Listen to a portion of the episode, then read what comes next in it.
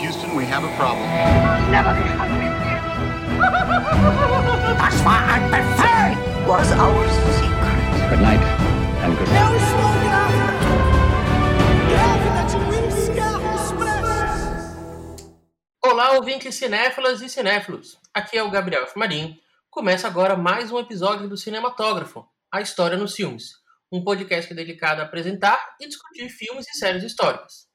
Uma vez por mês, vamos estar aqui para conversar um pouco sobre como o passado aparece nas telas. Esse podcast é realizado por amigos apaixonados por cinema e história, já deu para perceber, e, para apresentá-los, vamos lá, à esquerda do meu monitor, ele, Carlos Eduardo Pinto de Pinto. Olá, pessoas! Como já devem ter percebido, nós temos alguns ruídos de fundo. É que a gente está gravando no meio da quarentena, cada um na sua casa, em isolamento social, como tem que ser. Daí, algumas limitações técnicas. Importante, importante. E na centro-direita do meu monitor, o Wallace Andrioli. Ok, Gabriel, mas que fique claro que eu sou de esquerda. Olá, pessoal, tudo bem? Vocês podem nos encontrar no Spotify, no Google Podcast, no SoundCloud e no YouTube. Ou seja, tá fácil, vai lá, clica se você gostou e clica também para seguir a gente. Vai ser muito bom ter vocês aqui sempre. E Wallace, uma coisa importante é que se vocês quiserem conversar com a gente, podem usar o e-mail cinematografopodcast@gmail.com. Podem encontrar também, encontrar a gente também no Facebook, no Instagram e no Twitter. Procura por lá, Cinematógrafo, a história nos filmes. É um jeito de continuar a conversa por aqui e comentar filmes, séries, livros e também apontar alguns erros nossos. A gente está construindo isso aqui com vocês. Bem, pessoal, em todo episódio a gente traz um convidado especial que vai falar um pouco desse campo de estudo, cinema e história. Nós vamos conhecer um pouco mais sobre a sua pesquisa e também chamá-lo para o debate sobre um filme. Nesse episódio, o nosso convidado é o Flaviano Bugatti Isolan, que é professor do Departamento de História da UERJ e do mestrado profissional em História, Prof. História. E como bons anfitriões que somos, os nossos convidados escolhem o filme do dia. E o Flaviano escolheu para hoje o clássico do Steven Spielberg, A Lista de Schindler, que você pode encontrar na Netflix.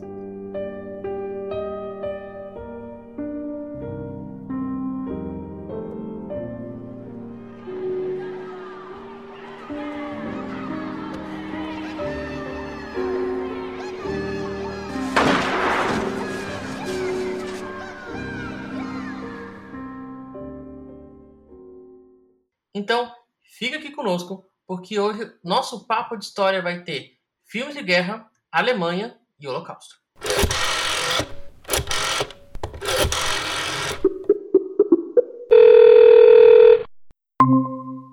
Tudo bem, Flaviano? Tudo bem? Seja bem-vindo. Ah, obrigado pelo convite, já parabéns pela, pela ideia do projeto. Muito obrigado. Flaviano, a gente queria saber é, como foi a tua formação como historiador e, especificamente, em que momento da tua trajetória você descobriu que era possível trabalhar com cinema, abordar as relações entre história e cinema.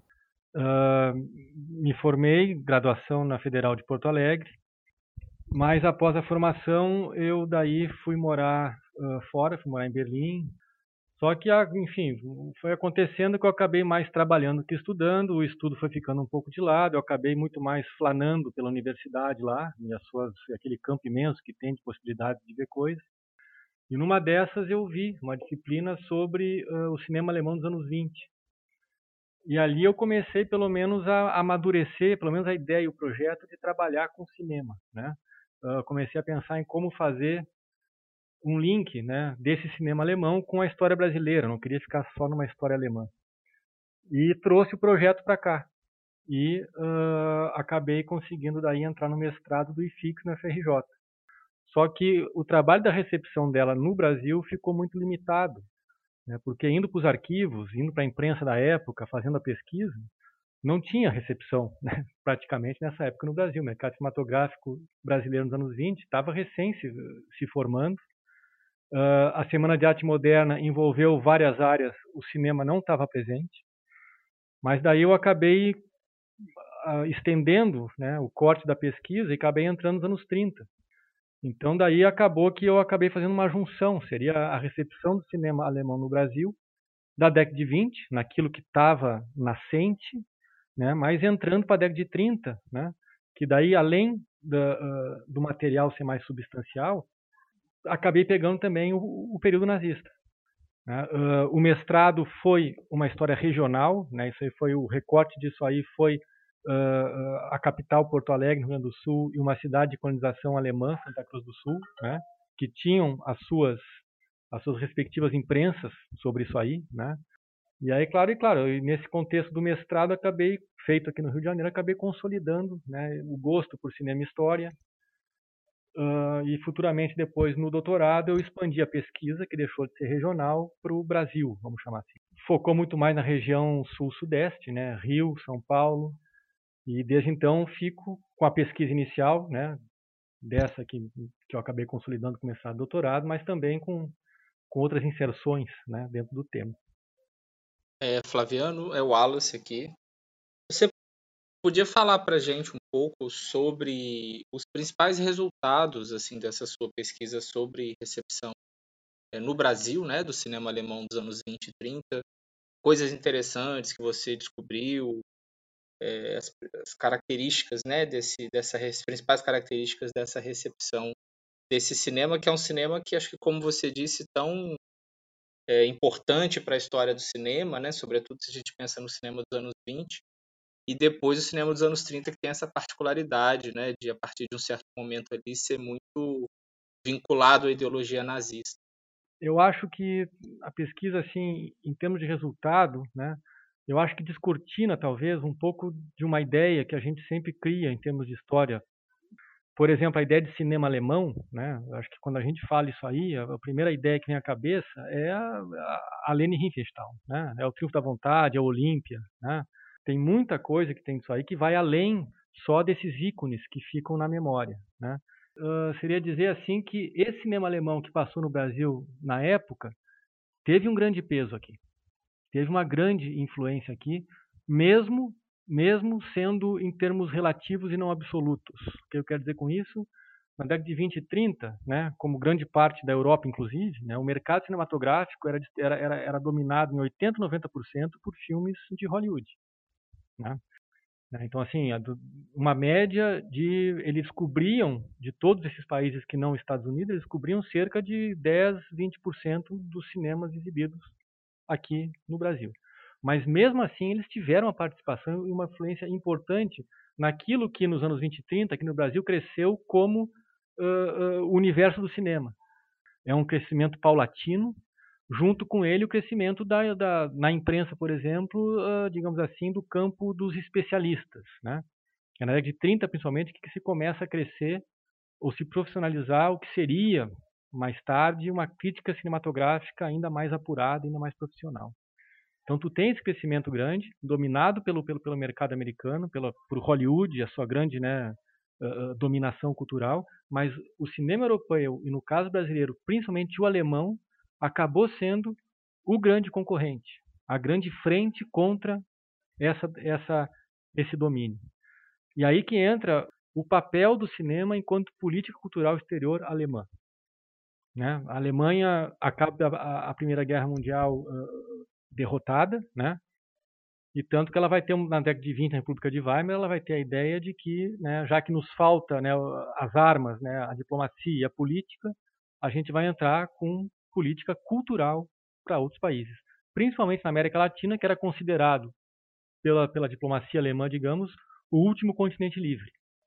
E a partir da arte filmes criada em finais, em finais de 31, ou 32, é 31, que final de 31 que é, que é criada, né, uh, os filmes alemães vão conseguir ter uma distribuição mais consolidada nos vários cinemas do Brasil. Né? E quando eu falo daí, sim, eu quero puxar esse quarto resultado, a grande concorrente nessa lógica da chamada política cultural exterior. Né? Uh, o Brasil, América do Sul, principalmente o Brasil, vai ser uma disputa por parte de Estados Unidos e em segundo lugar, e a, e a, Alemanha vai acabar angariando o segundo lugar, né, como o grande concorrente de país que tentava assim colocar seus tentáculos diplomáticos, políticos, econômicos e culturais aqui. Né, da, da, década de 30, a Alemanha tem uma grande inserção de trocas econômicas, políticas, né, com países da América do Sul, Brasil, Argentina, Chile principalmente, que assusta o governo Roosevelt, assusta os Estados Unidos em plena depressão, né, em pleno New Deal. Né? Então, assim, essa presença de cinema assim, é uma presença muito forte em termos do que era a Alemanha enquanto horizonte cultural para o Brasil. E digo isso, na década de 20 começa isso aí, com o nazismo isso aí ganha um certo grau de, de, de ganha, ganha, ganha uma certa, um certo reforço. Né?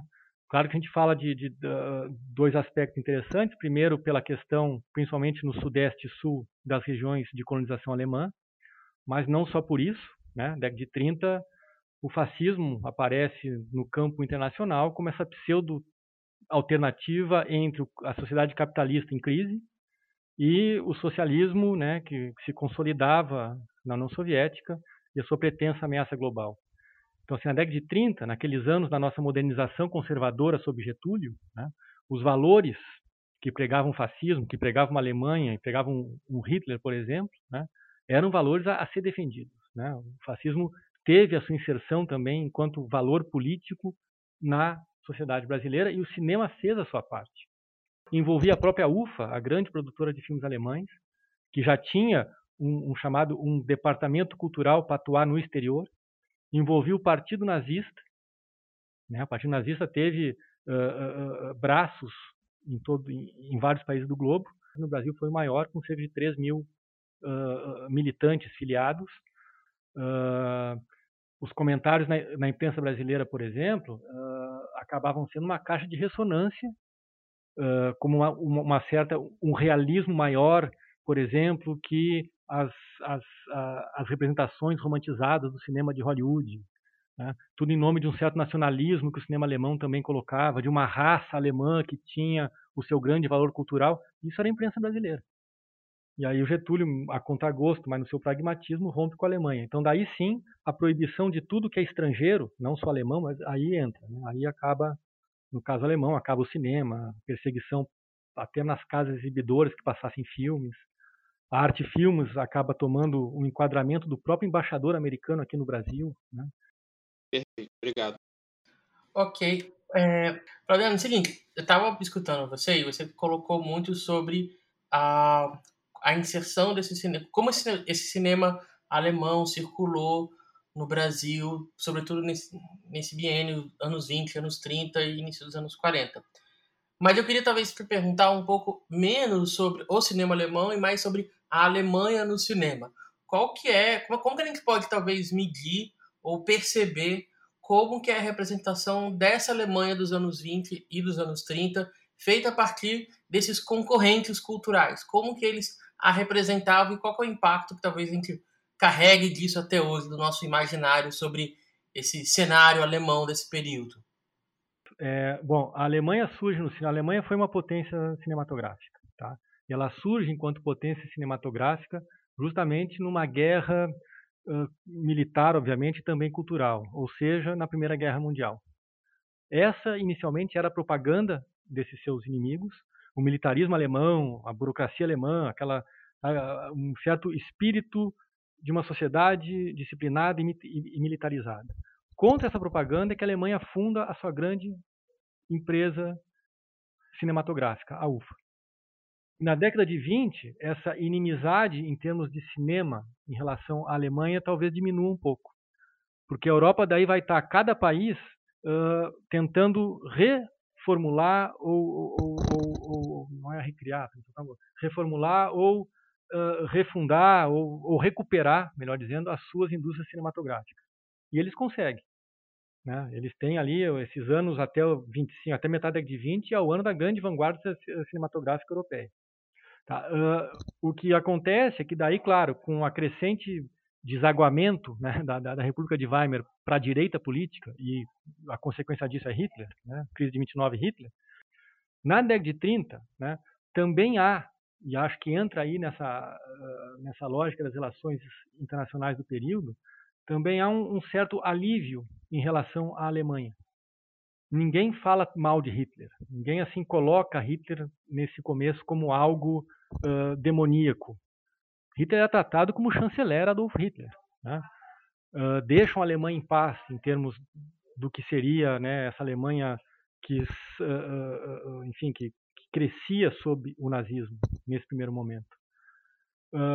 um exemplo disso, por exemplo, é que a própria Alemanha começa, ela própria, ela mesma evita fazer filmes, por exemplo, contra a Inglaterra, contra a França. Ela também está dentro da, o cinema também entra na lógica dessa retomada das relações diplomáticas sob o nazismo. Não vai criar problema. Isso envolve até Estados Unidos. Né? A própria indústria cinematográfica, Hollywood, em Estados Unidos, né, uh, uh, vai ter uma grande cooperação com a Alemanha nazista. Né? Todas as grandes produtoras de Hollywood vão estar no mercado cinematográfico alemão, inclusive depois de Hitler. Deixa eu só fazer um parênteses que eu me esqueci, um parênteses importante. Não é que não tenha ninguém falando assim, em termos de cinema, mal da Alemanha ou colocando a Alemanha como né, uh, aquele inimigo a ser combatido. Muitos filmes dos, anos 30 têm como palco a Primeira Guerra Mundial. Tá? Isso vale para a Alemanha e para vários outros países. Né?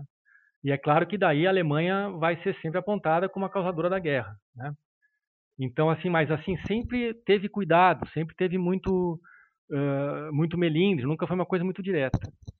Um, um filme em específico, baseado num livro que é o Nada de Novo no Front, que é um filme inglês, né? Que daí, claro, né, enfim, mostra aquela guerra de trincheiras, mostra o, exército alemão completamente, né, assim, culpado da guerra, aquela coisa militarizada, aquela coisa, né, disciplinada demais, né, uma, uma espécie de máquina de morte contra os aliados que estavam lutando contra esse inimigo que causou a Primeira Guerra Mundial. Quando esse filme é passado em Berlim em 1930, apedrejam o cinema. Né? Então, então, então se tem assim, uh, uh, claro, casos uh, como esses, né? Se tem casos de filmes que, inclusive, chegavam às discussões dos próprios embaixadores. Né? O cinema era era motivo de troca de telegramas e de pressão diretamente com o ministro das Relações Exteriores, por exemplo. Isso aí até envolveu o Brasil, daqui um pouco eu só falo um pouco como é que foi. Mas, ou seja, havia casos assim, né, onde a Alemanha ainda era visto como a inimiga, mas sempre que ela tinha um filme onde se colocava como algo que ela não gostava, ela diplomaticamente fazia, enfim, a sua reclamação. Claro que tinha casos de escaramuças e problemas. Um exemplo é o filme de 31, uh, Anjos do Inferno, do Howard como é que é o nome dele? Que era o aviador aquele, que também era diretor de cinema, Howard Hughes, né? Ele faz um filme, ele é inglês, depois vai para os Estados Unidos, ele faz um filme sobre a Primeira Guerra Mundial, que era um dos, um dos grandes temas desse cinema dessa primeira metade do século XX, né? Ele faz um filme que envolve a Primeira Guerra Mundial e o romance de dois irmãos com uma, com uma moça na Inglaterra. Os dois faziam parte da, da, da, da, da Royal Force, né? da, da Força Aérea Britânica, e, claro, acabam sendo capturados por, por, por, uh, pelos alemães. Os alemães mostrados numa caricatura, assim, já nazistoide, já bastante, né, assim, caricaturizados mesmo, né. Uh, é claro que sem honra nenhuma, enquanto soldados ingleses morrem com honra e por aí vai. Esse filme foi reclamações diplomáticas alemãs imensas. Né? O Hitler não estava, isso era 31, o Hitler não estava no poder, mas tu já tinha um pouco disso aí, assim, quando tinha um caso como esse, né? Tanto que, como resposta a esse filme 32, a Alemanha dá o troco e faz o filme chamado Morgenrot, ou aqui no Brasil passou como O Alvorecer Vermelho, que também se passa na Primeira Guerra Mundial, também é na versão uh, uh, Forças Armadas Alemães versus Inglesas, só que marítimo, né? navio e submarino. É, é uma resposta já, e em 32, em 32, da UFA, da grande produtora alemã, já é o primeiro filme nazista antes do Hitler chegar ao poder. Mas, em geral, né, os inimigos alemães, e Estados Unidos estamos falando, cuidavam e tinham até uma. A conspiração, se não me engano, é esse o título do filme, ou é a conspiração é outro. Ben Urwald é, é o nome do, do, do autor que fala dessa relação entre a Hollywood e a Alemanha de Hitler. Né? Uh, inclusive, a indústria americana de, uh, uh, cinematográfica tinha um escritório, né, do, do, do, do, do, Reis, né, o cara que acabou sendo até a década de 40, até o, o fim do macartismo, o grande chefe lá, né, de censura e de uh, política, né, de ditames políticos para a indústria cinematográfica alemã, falava para que não falassem mal da Alemanha nazista de Hitler, né? porque era um mercado que não podia perder. Quando é que isso muda? Isso muda em 38, isso muda quando a guerra e Hitler já começa a botar as asinhas de fora. Né? Ele, faz, uh, ele, ele faz o Anschluss na Áustria, ele toma o norte da, da, da Tchecoslováquia, quer dizer, a máquina de guerra dele já começa a se mexer. O primeiro filme anti-Hitler, anti-Alemanha nazista é de 38, chamado Blockade, né? É um filme, uh, acho que é de um alemão exilado, William Dieterle é o nome dele, né? exilado não, ou, ou fugido da Alemanha, e faz um filme sobre a Guerra Civil Espanhola. Uh, um exemplo muito muito clássico disso é o próprio, é o próprio Chaplin. Né? Em 1940 ele faz O Ditador, que inclusive passou por censura no próprio Estados Unidos, porque ele exagerou demais na crítica a Hitler. Né? O, o, Ditador foi censurado. O, o, o, filme que a gente conhece tinha muito mais coisa, além desse muito de coisa que já tem. Né? Uh, e claro, protestos na Alemanha sobre o ditador e a figura né, que ofende Hitler. No Brasil, protestos da embaixada brasileira, de um vice-consulado no interior da Bahia sobre a circulação desse filme aqui. E o Getúlio não e, o Getúlio, o Getúlio, o governo do Getúlio, né, o Ministério das Relações Exteriores proíbe o filme aqui, não vai ser passado. No Brasil, por exemplo, o Grande Ditador vai ser passado só em 42. Uh, só para abrir no parênteses Brasil, né, para ver o peso do cinema que era, né, uh, na década de 30, vários filmes ingleses e americanos uh, sobre a Primeira Guerra Mundial, principalmente, passavam, a, a, circulavam no cinema aqui, né, e foram e foram e claro foram considerados ofensivos à Alemanha.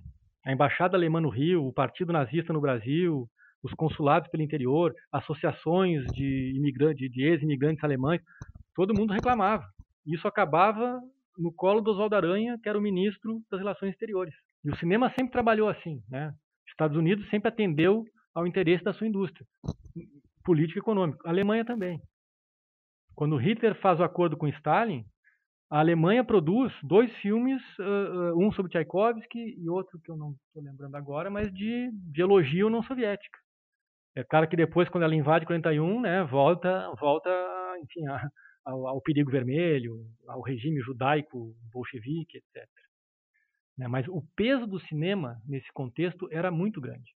Fazia parte das relações internacionais, fazia parte de uma política cultural exterior aonde não era qualquer agência de censura que era o, era o ministro, era a embaixada reclamando. É curioso com, com essa sua fala, Flaviano, porque ah, sugere que o, os traumas ocorridos na primeira, primeira Guerra Mundial, fora alguns casos esporádicos que você apresentou, eles não se manifestam tão de forma tão forte nas narrativas cinematográficas que circulam no mundo, como os traumas da Segunda Guerra Mundial. Há um investimento maior em construir esse alemão ruim dentro dessa esse estereótipo, desse, desse quase um arquétipo cinematográfico no pós Segunda Guerra do que na Primeira Guerra Mundial. Mas ele já está um pouco entrando no, no próximo bloco, que é, que é, no nosso próximo momento, que aí o, o Wallace vai é, introduzir aqui, que a gente já está falando sobre um pouco sobre o filme do dia. 900, no, make it 10 for Wednesday. All this stuff here goes to Madison's factory. I lost a worker. I expect to be compensated. He's on the list? He is? Well, let's find him. Stern! Stern! Stern! Itzhak, Stern!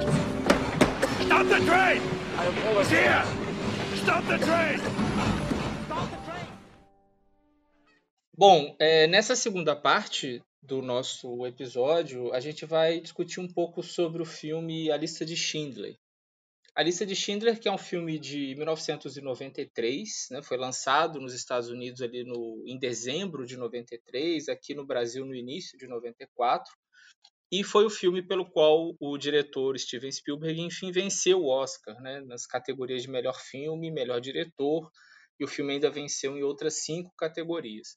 Só lembrando que o Spielberg é um dos principais nomes do cinema moderno americano, né, uma figura central aí da chamada Nova Hollywood, e ele foi um nome importante na construção de um cinema de forte apelo comercial também entre o final da década de 70 e o início da década de 80. O Spielberg tem origem judaica e se interessou por adaptar o livro Schindler's Ark do Thomas Keneally já no início dos anos 80, logo pouco depois que o livro foi publicado, o livro é de 82. Mas ele próprio se considerava ainda imaturo para essa tarefa naquela época e chegou a sugerir o projeto para outros diretores, como o Roman Polanski e o Martin Scorsese. Ele, enfim, assumiu a direção do projeto no início dos anos 90 e o filme, então, de fato, foi realizado. Bom, e aí, quem quer começar a falar sobre a lista de Schindler? Eu tenho uma pergunta para o Flaviano, tenho uma curiosidade. O que você mais gosta na lista de Schindler e o que você mais detesta no filme? Eu acho que eu vou começar pela segunda. Eu acho um filme muito complicado. Uh, vamos dizer assim, ó, o, que eu, o, que eu, mais gosto é a produção, né? Tem uma produção, pelo menos assim. Uh, uh, não estou nem entrando na questão da estética do filme em si, mas é uma grande produção. É um filme do padrão Spielberg, né, de fazer filme, né? Ela entra naquela naquela ideia da grande de um filme de grande produção hipnótico, né? te, te, te leva para a tela. Agora eu acho ele como um todo um filme bastante complicado, porque relata um evento limite do século XX, talvez um, né, um evento mais mais seminal, talvez mais reproduzido, representado, ou que se tenta que se tenta representar, que é o que é o Holocausto, que é um campo de concentração, que é a questão da Segunda Guerra na Alemanha nazista.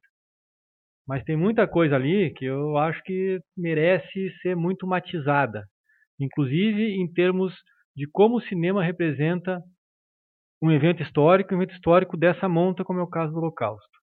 Né? Eu acho que a gente vê o filme e fica hipnotizado pela produção Spielberg né, e seu padrão Spielberg, mas uh, nos leva a pensar muita coisa e esse pensamento com muita crítica. Tá? Eu começaria respondendo assim.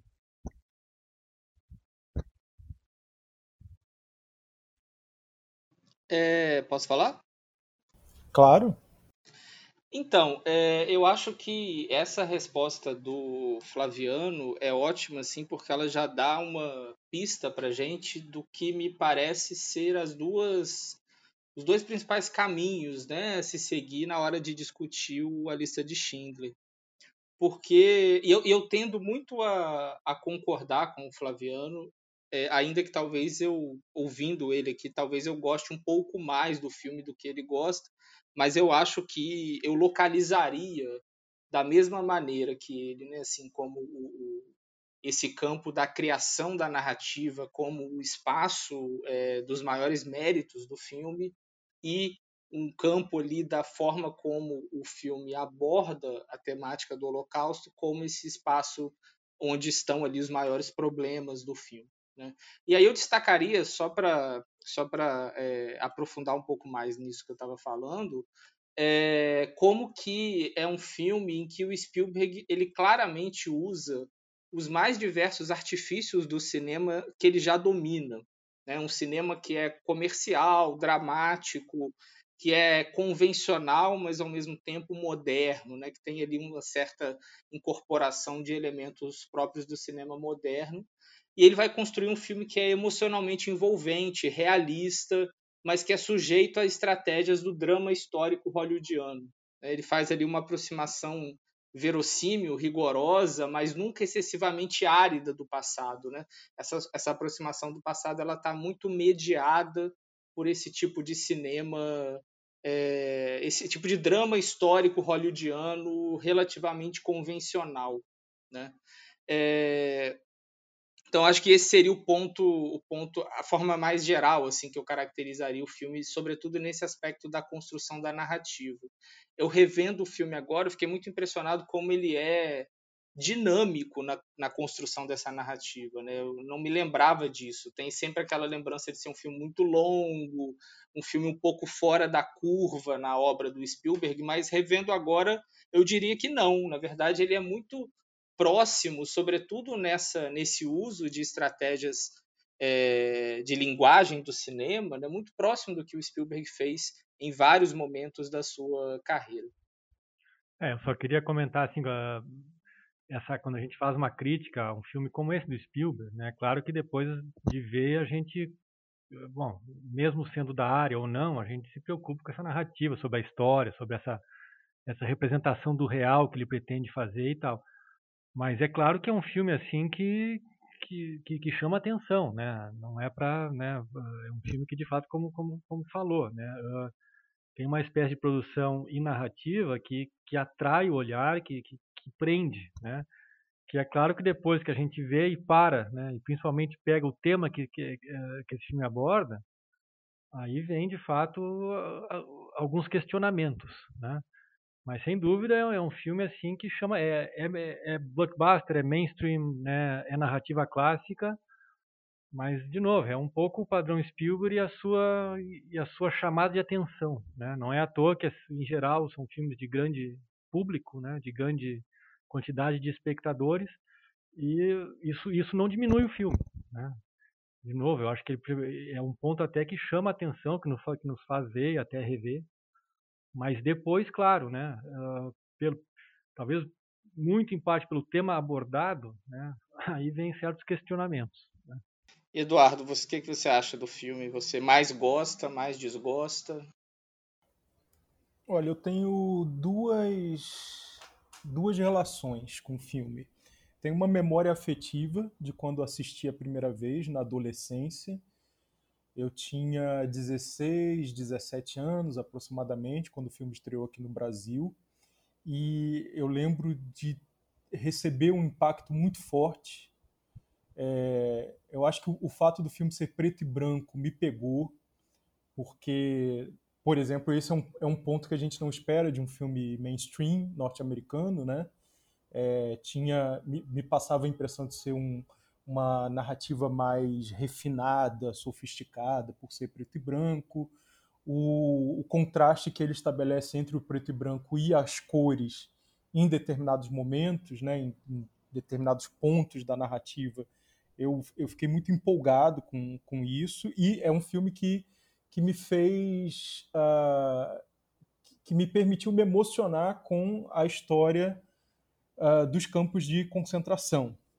É, eu, eu, isso lá na, na, adolescência. E aí depois eu tenho uma relação mais profissional, como professor de história, já mais é, já adulto, né, mais velho, é, com uma formação de historiador, especialista nas relações entre história e cinema, foi, acho que foi nessa fase adulta que eu consegui uh, ler o filme, né, e não ultrapassar a fase do, do espectador impactado pela, pela obra e ler, né. E aí uma coisa, já nessa, nessa fase mais crítica, uma coisa que me incomoda e que, e que vai na, na direção do que o Wallace e o Flaviano pontuaram, é o modo como o nazismo aparece, né? o modo como o nazismo é apresentado pelo filme, me parece quase como uma, uma entidade, uma, algo meio essencialista que está posto, que já existe, que não, que não tem alternativa, é, e, e, e, que tem alguns agentes. Né? O, o nazismo meio que se resume a, a esses agentes que são uh, próximos de, de, grandes vilões, né? Então acho que falta complexidade na hora de entender como, o que é o nazismo, qual o papel do nazismo na, na história uh, da Europa, qual a relação que aquelas pessoas estabelecem com o nazismo, né? tanto quem é vítima quanto quem é agente do nazismo. Eu acho que ele acaba chegando um pouco de forma naturalizada apesar do filme ter letreiros, né? Uma coisa que eu não me lembrava, assim, eu não tinha registrado isso na minha memória, o quanto ele tem, tem letreiros explicativos. E apesar disso, eu ainda acho que o nazismo não é explorado de forma crítica, nem pelos letreiros. É interessante é, isso. O... Ah, desculpa, pode falar. Não, não, pode falar. Não, eu ia comentar que é interessante essa coisa, isso que o Eduardo falou, né, sobre o, a construção do nazismo, porque eu acho que puxa para uma discussão sobre é, como que determinados personagens aparecem no filme, né? Porque eu acho, sobretudo, que a gente tem ali dois grandes personagens no filme que são dois nazistas, né? Mas que são construídos de formas distintas, né? Que é o Oscar Schindler e o Amon Goeth, né? E aí eu acho que seria interessante a gente falar um pouco sobre esses personagens, né? O que, que vocês acham da construção dos dois? Eu, eu queria só colocar aqui uma complementando a reflexão. É, é, claro, o filme ele se atém ao universo do campo de concentração, né? E claro, uh, eu acho que o Carlos Eduardo está certo quando ele fala que é um pouco essencializado, né? São, são, são representações, digamos assim, essencialistas do que seria o nazismo, mesmo sendo naquele universo de campo de concentração, né? Onde, claro, fica mais a ideia da violência, daquilo tudo. Mas dentro disso aí, tentando já refletir sobre isso, é, por ser dentro de um campo de concentração, eu lembro quando eu vi o filme, eu não fiquei muito preocupado com a representação do nazismo. Porque, é claro, passou a lógica, claro, mesmo que essencialista, mas naquela ideia daquela né, dominante violência e mundo da violência e da mortandade, da eliminação do outro, etc. Porque junto com isso aí, eu acabei pensando como é que foi representado os próprios judeus naquele filme, né? as próprias vítimas. Eu só quero linkar a reflexão agora levantada aqui uh, da, dessas figuras, né? da figura seja do, do, do Schindler, seja do chefe do campo, né? É, de Schindler, quer dizer, o filme, a, o exercício do filme, o exercício da representação do nazismo, né, e até dos judeus, ele é essencialmente individualista. Né? Uh, se reduz aquele universo todo a uma questão individual. Né? Uh, o Schindler é o Schindler que representa né, aqueles empresários, uh, o campo de concentração e o nazismo é representado por aquele chefe, os judeus né, é representado pelo ajudante do Schindler e por uma massa individualizada, né, que são, no fundo, os judeus do Schindler. Né? Ou seja, todos os personagens e representam de forma individual essa grande questão uh, nazismo, judeu, holocausto, né, assassinos e vítimas. Né? Em termos dos judeus, quer dizer, todos que são individualizados se salvam. Né? Então, assim, eu, eu, tentando pegar essas representações que mais me marcaram, quer dizer, uh, o filme acaba com os judeus no campo de concentração se salvando. Né? Tem esse apelo, né? um apelo um pouco meio, meio que me chamou a atenção por ser um pouco fora da, fora da caixa, fora da curva. Né? Uh, e são judeus de Spielberg que se salvaram no campo. Quer dizer, o filme trata essa questão de nazismo, local, ficou de forma individual, seja no individual do nazismo, seja no individual do judeu, e o conflito que tem, que é, que é sobreviver, né, naquele mundo de campo de concentração, ele acaba resolvendo no final do filme o conflito porque os seus judeus acabam tudo se salvando. Né? O que é uma história contrária, né? um, um final contrário de vários outros filmes que tratam do, do tema campo de concentração, aonde né, é, a, a, a, ideia da salvação ela é, ela é rara, ela, de forma alguma foi regra. Né? O próprio Schindler individual consegue salvar os seus judeus individuais, mas essa salvação ela nunca é, ela, ela de novo, ela não é exceção, ela, ela é exceção, a salvação é exceção, né? ela nunca foi regra. Né? Então assim, tu tem, ao mesmo tempo que tu tem uh, uh, esse individual dos nazistas, se tu tem aqueles judeus que são, antes de tudo, judeus do Schindler, né? que são vítimas abstratas que conseguem se salvar. Né? Eu acho que essa representação, assim, né, dessas representações de quem são os personagens, e aí eu encerro, mas voltando à reflexão inicial trazida, né? Tu tem o Schindler, o chefe do campo, o judeu ajudante e, e os outros judeus. É um filme que resolve representar aquele contexto todo através de representações individuais, individualizadas, né? E que tem um, um desfecho final que assim me incomodou.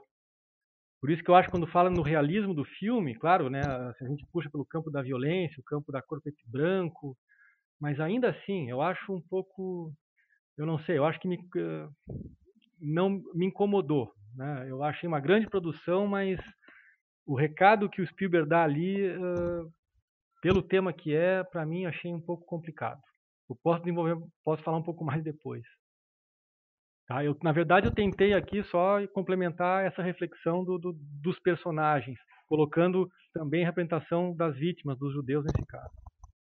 É, eu concordo, concordo com, com essa leitura, Flaviano, de, com essa problematização, né, de que a, o individualismo é muito exacerbado na narrativa do filme, né, e, e no final das contas acho que o recado é, se houvesse mais Schindlers, talvez o, o Holocausto não tivesse acontecido, ou o impacto dele tivesse sido menor, né? se houvesse mais homens como esse, com essa capacidade de ação, com esse altruísmo, é, talvez a, a, coisa tivesse sido mais é, menos traumática.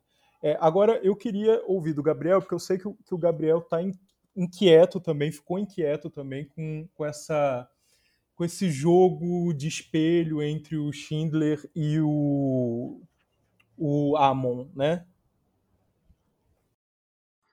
Então, eu eu adoro o filme, assim, eu tenho um carinho muito especial pelo filme, reconheço uh, várias das limitações dele, mas eu acho que faz parte do fazer um filme histórico, fazer um cinema histórico, tomar algumas decisões e de vez em quando a, a, abrir mão de outras. E eu acho que é um filme muito muito poderoso, inclusive pela, pelas novas imagens que ele acaba propondo é, que circulem na sociedade. Assim, a gente tem uma, uma percepção do que foi aquele evento muito por conta das imagens que esse filme colocou da praça, colocou no mundo. Mas, de fato, o Flamengo colocou um, um, ponto que eu não tinha pensado, assim, tanto, que era qual que é a representação que a gente faz, não dos nazistas, mas sim dessa população é, judaica e como que a gente está vendendo uma narrativa de salvação. E aí, eu acho que, super concordando com o Flaviano, eu acho que a resposta está mais em pensar que é um filme sobre a década de 40, feito nos anos 90. E, sobretudo, por um cineasta que uh, rejeita muito a possibilidade de um final triste em vários momentos. Ele tem esse realismo mágico, essa narrativa mágica. E aí nisso eu concordo 101% com o Flaviano. Não é um filme exatamente realista. Uh, ele tem. Ele, ele vai que. Ele investe muito no encantamento. Algo que talvez eu, eu me, me, incomode um pouco. Ele, ele, quando ele vai falar sobre o nazismo, ele trata o nazismo um pouco como uma espécie de cúpula de mafiosos. E, e, e fica por isso. Assim, ele não entra nessa complexidade que o Carlos Eduardo tinha colocado. Embora eu dê um pouco de desconto, porque eu acho que talvez esse tenha sido o recorte desse personagem Schindler. A maneira como ele estava inserido nesse mundo, lidando com aquelas pessoas, era a partir de negociações de barganha, de suborno, e aí é, é, é a maneira com que ele enxerga essa população. Mas, de fato, o Flaviano levantou uma coisa que eu não tinha pensado. Todos os personagens individualizados é, da população judaica no filme, eles se salvam. Isso não é regra. Mas eu acho que o filme nunca se, se pretendeu ser tão realista assim. Eu acho que o Spielberg sempre pretendeu fazer uma, uma narrativa mágica, assim. Não sei o que vocês acham. É, eu, eu... eu acho que a palavra. Eu acho, eu acho, assim, só para esclarecer, quando eu falo do realismo, é, acho que é mais no sentido de do filme propor uma estética realista, né? Ou que pelo menos tenta construir uma impressão, uma sensação de realidade, né? Porque ele próprio di, dizia isso, né? Na época do lançamento do filme, que ele é, decidiu filmar em preto e branco, por exemplo, porque as imagens do Holocausto que ele conhecia, as imagens do, dos filmes e fotografias daquele daquele momento ali eram em preto e branco, né? Então ele, ele conhecia o Holocausto em preto e branco, né? As referências que ele tinha eram essas. Então eu acho que tem essa essa essa busca por um olhar realista nesse sentido. Eu acho que é uma visualidade realista, né? Mas o eu, aí eu, mas ao mesmo tempo eu concordo com vocês. Assim, eu acho que a, a maneira como ele constrói a história, as escolhas que ele faz, até se a gente for pensar no, no arco do personagem do Oscar Schindler, né? Como que em boa parte do filme ele é um cara que faz ali coisas que acabam tendo um efeito positivo, mas ele é basicamente um, um, um cínico, gananci, ganancioso, um bom vivan, né? E no final ele já se tornou um humanista que não quer que a fábrica dele produza granadas que funcionem, né? Enfim, acho que tem existe uma certa uma certa inveros, inverossimilhança nesse, nesse arco do próprio personagem, né?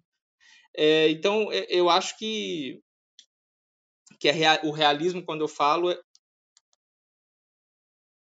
o realismo quando eu falo é muito nesse sentido assim de tentar construir um filme que seja visualmente realista, né? O que que gere essa impressão de um contato mais próximo do que seriam as imagens daquela época, né? É, agora, com relação aos personagens, eu, eu acho duas coisas assim sobre esses dois personagens principalmente, né? Os, o, o Amon e o Oscar Schindler, né? É, o Oscar Schindler me parece, durante a maior parte do tempo, pelo menos, uma figura muito interessante de se ver num filme como esse, por conta da sua ambiguidade, né? Assim, é, de certa forma até se aproxima um pouco desses olhares historiográficos mais recentes né, para períodos autoritários que buscam compreender tipos de comportamento que vão além da, da resistência ou da colaboração, né? Porque ele é um personagem na maior parte do tempo muito ambíguo, né? Acho que no final ele se torna quase nada ambíguo, né? Por conta disso que eu falei, esse arco que o personagem vive, mas em geral ele me parece uma figura muito interessante nesse sentido.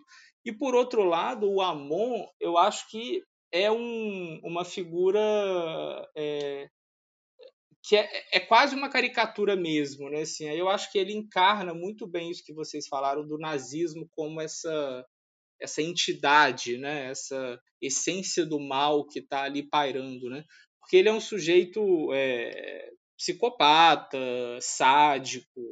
Ao mesmo tempo, ele tem ali uma certa fraqueza, né? até uma certa infantilização, sobretudo quando ele está se relacionando com o Schindler, sempre muito inferior ao Schindler, né?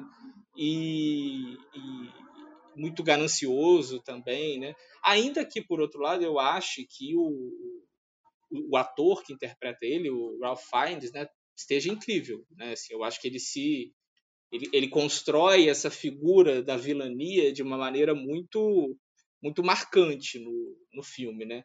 mas acho que tem essa falta, esse problema dessa falta de nuances ali no personagem de fato. É, talvez assim, a, a, quando eu falei de vítimas abstratas dos judeus, foi assim, porque, se não me engano, me, me corrijam por favor, mas, cara, o Schindler é isso, né? Ele é aquela figura uh, meio playboy, meio né, aproveitadora, né? uh, que circula naqueles meios de festa e corrupção e acaba se tornando, né, naquele espaço de tempo, uma, como foi dito, uma consciência humanista. Né? Ele tem essa transformação. Né? Tu, tu, enxerga ali um indivíduo e o seu e a sua formação ou transformação. Se não me engano, o chefe de o chefe do campo de concentração, em certos momentos mostra também, né, uma certa assim dúvida uh, uh, naquilo que ele, que ele próprio estava fazendo. Talvez mostre ali, aí eu, enfim, me corrijam, mas uh, talvez ele pudesse ter sido aqui, o filme mostra assim que ele pudesse ter sido aquela figura boa, mas que por força, por força daquele ambiente todo nazista daquela Alemanha, ele é levado a, a virar o que ele virou. Eu não sei se, se ele chega a ser assim, se ele é representado essencialmente como aquele nazista desde o seu primeiro DNA até aquele momento. Eu acho que em algum momento do filme mostra ele duvidando, né? cedendo talvez ao, ao, ao discurso uh, do Schindler ou mostrando ele um pouco em dúvida naquilo que ele tem. O que eu quero dizer é que, de alguma forma ou de outra, são dois personagens que têm ali o um indivíduo, que tem ali dentro deles, né? Tem, tu, tu, tu, consegue ler, o filme representa eles como, como se ele conseguisse ler de alguma forma uh, uh, a sua formação e suas transformações. Ao contrário uh, dos judeus, né? O judeu ajudante do Hitler para mim ele é aquele bonzinho desde o começo, ético desde o começo, né? o exemplo de que o ser humano pode ser bom desde o começo, e todos os outros que sobrevivem, por isso que eu chamei de abstratos, né? Tu não tem ali a, a, a, além daquilo que o personagem representa, tu não enxerga outro tipo de possibilidade para aqueles personagens. Enquanto que na questão do Schindler, na questão do chefe do campo, né, os dois nazistas, digamos, uh, eles têm um lado no caso do Schindler, que é possível virar bom, assim, a ponto que ele vira humanista, mas no outro que é possível ver também que ele poderia não ser nazista. Né? O filme talvez com, trata de forma complexa muito mais o personagem nazista e deixa a turma judia nesse campo aí meio meio sem meio definido de um jeito só ou meio sem definição. Inter... Ah, Opa. Posso falar? Falar, cara. Então, Flaviano, é só para pegar esse gancho do Flaviano em relação a, a se, o, se o Amon é, poderia deixar de ser nazista, né? se aquele momento que ele duvida é um momento é, que aponta para essa possibilidade. Eu interpretei de outra maneira. Né? Como ele, ele se deixa seduzir pelo discurso do Schindler, pelo discurso humanista do Schindler, né? É, que afirma que se ele não matasse, ele seria demonstraria ter mais poder do que matando, mas ele volta a matar. Né? E acho que o, momento em que ele parece que se dá conta de que ele não é capaz de deixar de matar, que corta para ele atirando no, no menino, né, no adolescente judeu, é, eu acho que é a, a confirmação do filme de que aquele homem é essencialmente mau. E o Schindler, por outro lado, me parece que em nenhum momento é construído como um nazista. É, eu, eu, tenho muito a impressão de que aquelas sequências iniciais, é, em que ele coloca o broche, ele se prepara, se arruma para ir para o restaurante, para participar das recepções entre os nazistas, me dá muito a impressão de que é um ator vestindo o figurino do seu personagem um aproveitador que percebe que precisa se relacionar com os nazistas para lucrar. Mas ele não seria nazista desde o início, embora se relacionando com os nazistas. Enquanto que o, que o Amon me parece o contrário. Né? Ele não tem, não tem escapatória. Por mais que ele se deixe momentaneamente seduzir pelo discurso do Schindler, a essência dele é má, porque ele é nazista, ele é essencialmente nazista e ele acaba matando. Não, é, quanto ao, ao Schindler é isso. Quanto ao Schindler é isso mesmo. É, ele não é um nazista. Né? A, gente, a gente só coloca ele assim, como no campo dos, né? mas de fato uh, o filme representa ele como sendo um não nazista. Nesse sentido. Isso, isso aí sim.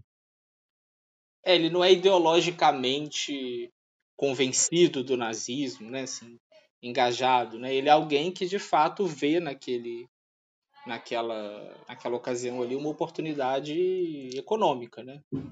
Até é, é, é, é interessante, mas é, é, isso que eu falo assim do arco dele que eu acho que me parece um pouco exagerado assim a transformação no final, porque tem um momento muito de um diálogo muito muito é, afiado, né, no início quando ele está conversando com a esposa, em que ele fala do de que teve um, tem um elemento que faltava, que não acontece sempre e que agora estava possibilitando que ele, enfim, tivesse sucesso financeiro e tal. E ela pergunta o que é, a sorte, ele fala, não, é a guerra. Né? E ele fala com uma, com uma empolgação daquilo, né?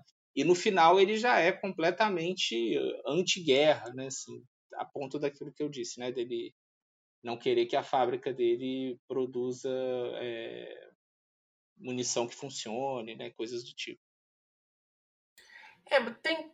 Além que também tem é uma coisa que me leva a pensar quando eu escuto vocês falando é o quanto que a gente acaba não colocando a lista de Schindler naquele modelo narrativo do narrador que veio de fora. A gente fala muito do, é, sobre o campo do, do antirracismo, né, do, do, branco salvador, mas a gente poderia fazer analogias com, com, com outros modelos também, em que o, o processo de daquela situação de horror vai ser resolvida por alguém de bom coração que não consegue é, que para ele a, aquelas relações não fazem sentido e pelo menos tá, pelo, pelo que eu estudava pelo campo, pelo campo de espaços que a gente de, de trabalhos que a gente vê era muito difícil você estar tá imerso naquele período e você não está imerso na, na, naquela troca ideológica. Ele parece uma figura muito alheia ao contexto e ao mundo que ele está. E nisso realmente faz sentido. Ainda é um personagem incrível, mas ele me parece um personagem muito irreal. Não tanto pela transformação dele no final, mas pelo ponto de partida dele. Ele está completamente alheio ao que acontecia no mundo nos anos 30.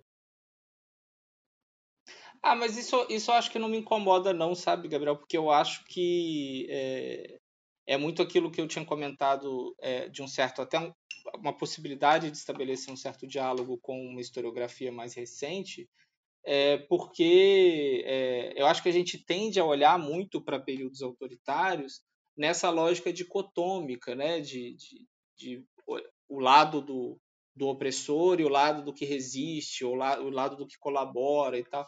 E eu acho que essas figuras que são ambíguas, né, ou que têm posições ali oscilantes ao longo de um determinado período, é, que na verdade é a maioria das pessoas, né, ou pessoas que não se posicionam abertamente, ou que tentam simplesmente sobreviver de alguma forma ali em tempos mais difíceis.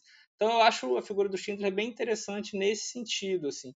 É, agora é legal isso que você falou da, dessa coisa do, de fazer uma analogia com o White Savior, né? Assim, de ser aqui um, um, um sei lá, um Nazi Savior, né? Assim, alguma coisa do tipo, porque é, é o, o, nazista bom, né? Assim, de certa forma. Ainda que, como a gente tem discutido aqui, ele não seja é, estritamente um nazista, né? É, mas eu tenho um pouco essa, essa. Isso me parece uma coisa. É uma coisa que sempre me atrai no filme. Assim, essa coisa dele ser esse sujeito ambíguo. E me parece, de certa forma, até um pouco corajoso do Spielberg optar por esse tipo de personagem para falar do Holocausto, né? Assim, porque talvez o, o caminho mais esperado de alguém como ele, né? um, um diretor de origem judaica, que via esse filme como uma espécie de reconexão com as suas origens, né? É, seria escolher um protagonista judeu, né? Fazer algo, sei lá, parecido com o que o Roman Polanski fez lá no Pianista. Então, eu acho bem interessante essa escolha por esse personagem ambíguo, né? Ainda que realmente, acho que essas coisas que o Flaviano falou sobre a construção desses personagens fazem muito sentido. Deixa eu só comentar, assim, uh, eu vou trazer talvez duas questões aí para linkar com tudo, inclusive que o se falou no final aqui. É, talvez assim, uh, se fosse um outro personagem que não ambíguo, eu não sei se o Spielberg teria, é presunçoso falar isso, mas vamos lá. Né? Eu não sei se o Spielberg teria condições de fazer isso, porque se não fosse ambíguo, uh, o filme nem sequer, o argumento do filme nem sequer existiria a preocupação do Spielberg, e aí, e a partir dela, ele constrói seus personagens e essa visão do Holocausto como de concentração. A preocupação dele é, apesar do Holocausto, apesar de nazismo como concentração, é mostrar, vamos chamar assim, não um mínimo de conflito, mas um conflito básico e a sua solução no final. É uma espécie, o Spielberg é uma espécie de final feliz, de alguma forma inclusive nesse tema do Holocausto. Né? Então, assim, tinha que ter esse personagem ambíguo e ele tinha que salvar os judeus dele. Né? Por isso que eu acho assim, eu fico um pouco incomodado com, com, com isso. Né? Eu fico um pouco incomodado porque eu acho que, é, claro, isso aí de novo, eu acho que, é, como o Casuara falou no início, a gente tem muito uh, questão uh, afetiva com os filmes e depois crítica mais elaborada. Né? Eu vi o filme quando eu estava no primeiro ou segundo ano de faculdade, então a gente já tinha aquela pretensão de ser crítico. Tá? Mas, de qualquer forma, essa, essa crítica permaneceu. Tá? Permaneceu porque me incomoda, uh, porque depois, e é, é, um tema que eu gostei muito na questão da história contemporânea, dessas representações do Holocausto. Seja, seja via cinema, que eu acho que é um tema muito bacana, tem muito filme interessante para isso, seja, seja via, via livro, tipo, por exemplo, Primo Levi, Elie Wiesel, esses sobreviventes. Né? Eu acho um tema muito sensível, muito, uh, uh, muito caro né, para a história, para a gente que trabalha com história e memória, uh, para ser tratado de um, vamos chamar assim, eu vou exagerar, mas de um jeito como Spielberg tratou. Me incomodou um pouco essa representação dele. Me incomodou um pouco porque, de novo, tentando linkar as coisas, se o, se o, se o, se o Schindler para o Spielberg teria que ser essa figura dúbia. Ele teria que ser esse não nazista que depois, oportunista, depois vira humanista, porque ele teria que salvar gentes, que no caso eram judeus abstratos, num final feliz. Senão, não seria filme do, do Spielberg, basicamente, eu acho. Né? Essa, esse grande final moral, isso vale para o lado do Ryan também, por exemplo. Né? Claro que tem lá a morte, o sangue, a guerra, a violência, né? Uh, uh, uh, mas assim, esse moralismo hollywoodiano é o Spielberg. Né? E eu acho que esse filme dele, né? eu acho que esse filme dele tem essa, essa problemática porque ele acabou se tornando o ícone assim desse grande imaginário atual sobre o Holocausto. Né? E é isso que eu achei meio problemático. Assim, né? Eu acho que parece que tudo que foi vivido no campo de concentração acabou sendo representado ali naquele filme do Spielberg, assim, de alguma forma. Né? Ele parece que assim, ele deu um bom resumo. Eu tenho a impressão de que ficou essa ideia generalizada e eu acho um pouco complicado.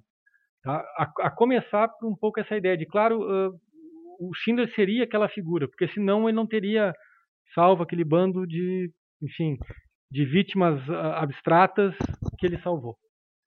Isso para reflexão. O segundo ponto é o filme eu vi acho que em 94, foi quando passou no Brasil, se não me engano. Uh, teve um artigo de um argentino que ele escreveu bastante, o, artigo foi citado por, por, por, por enfim, uh, bastante gente depois, inclusive a Beatriz Saro, eu lembro de um texto que ela faz uma comparação da representação do Holocausto, não, não, no Schindler, mas no filme do, do Shoah, do Claude Lanzmann, com representações sobre as Malvinas. Bom, só para citar, esse argentino ele coloca, ele faz uma crítica muito grande ao, ao, ao tipo de filme que, que claro, que, que, essa grande produção do Spielberg, mas não deixa de ser um filme publicitário, um filme para, enfim, para blockbuster, para né, estourar as, as, bilheterias, para ganhar Oscar, etc.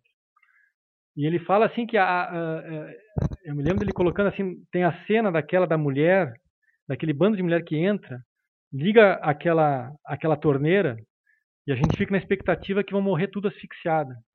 Aí cai aquela aguinha, né? Era um bando de, de fato, duchas reais para se tomar banho. E esse cara vai dizer que, pô, né, até nessa cena, né, o cara meio que subverte a, o que é essa ferida de representar o holocausto, porque ele trata a coisa, apresenta mais uma solução com um viés de uma estética publicitária. Se não me engano, o cara até cita o cara como um, um cinegrafista publicitário.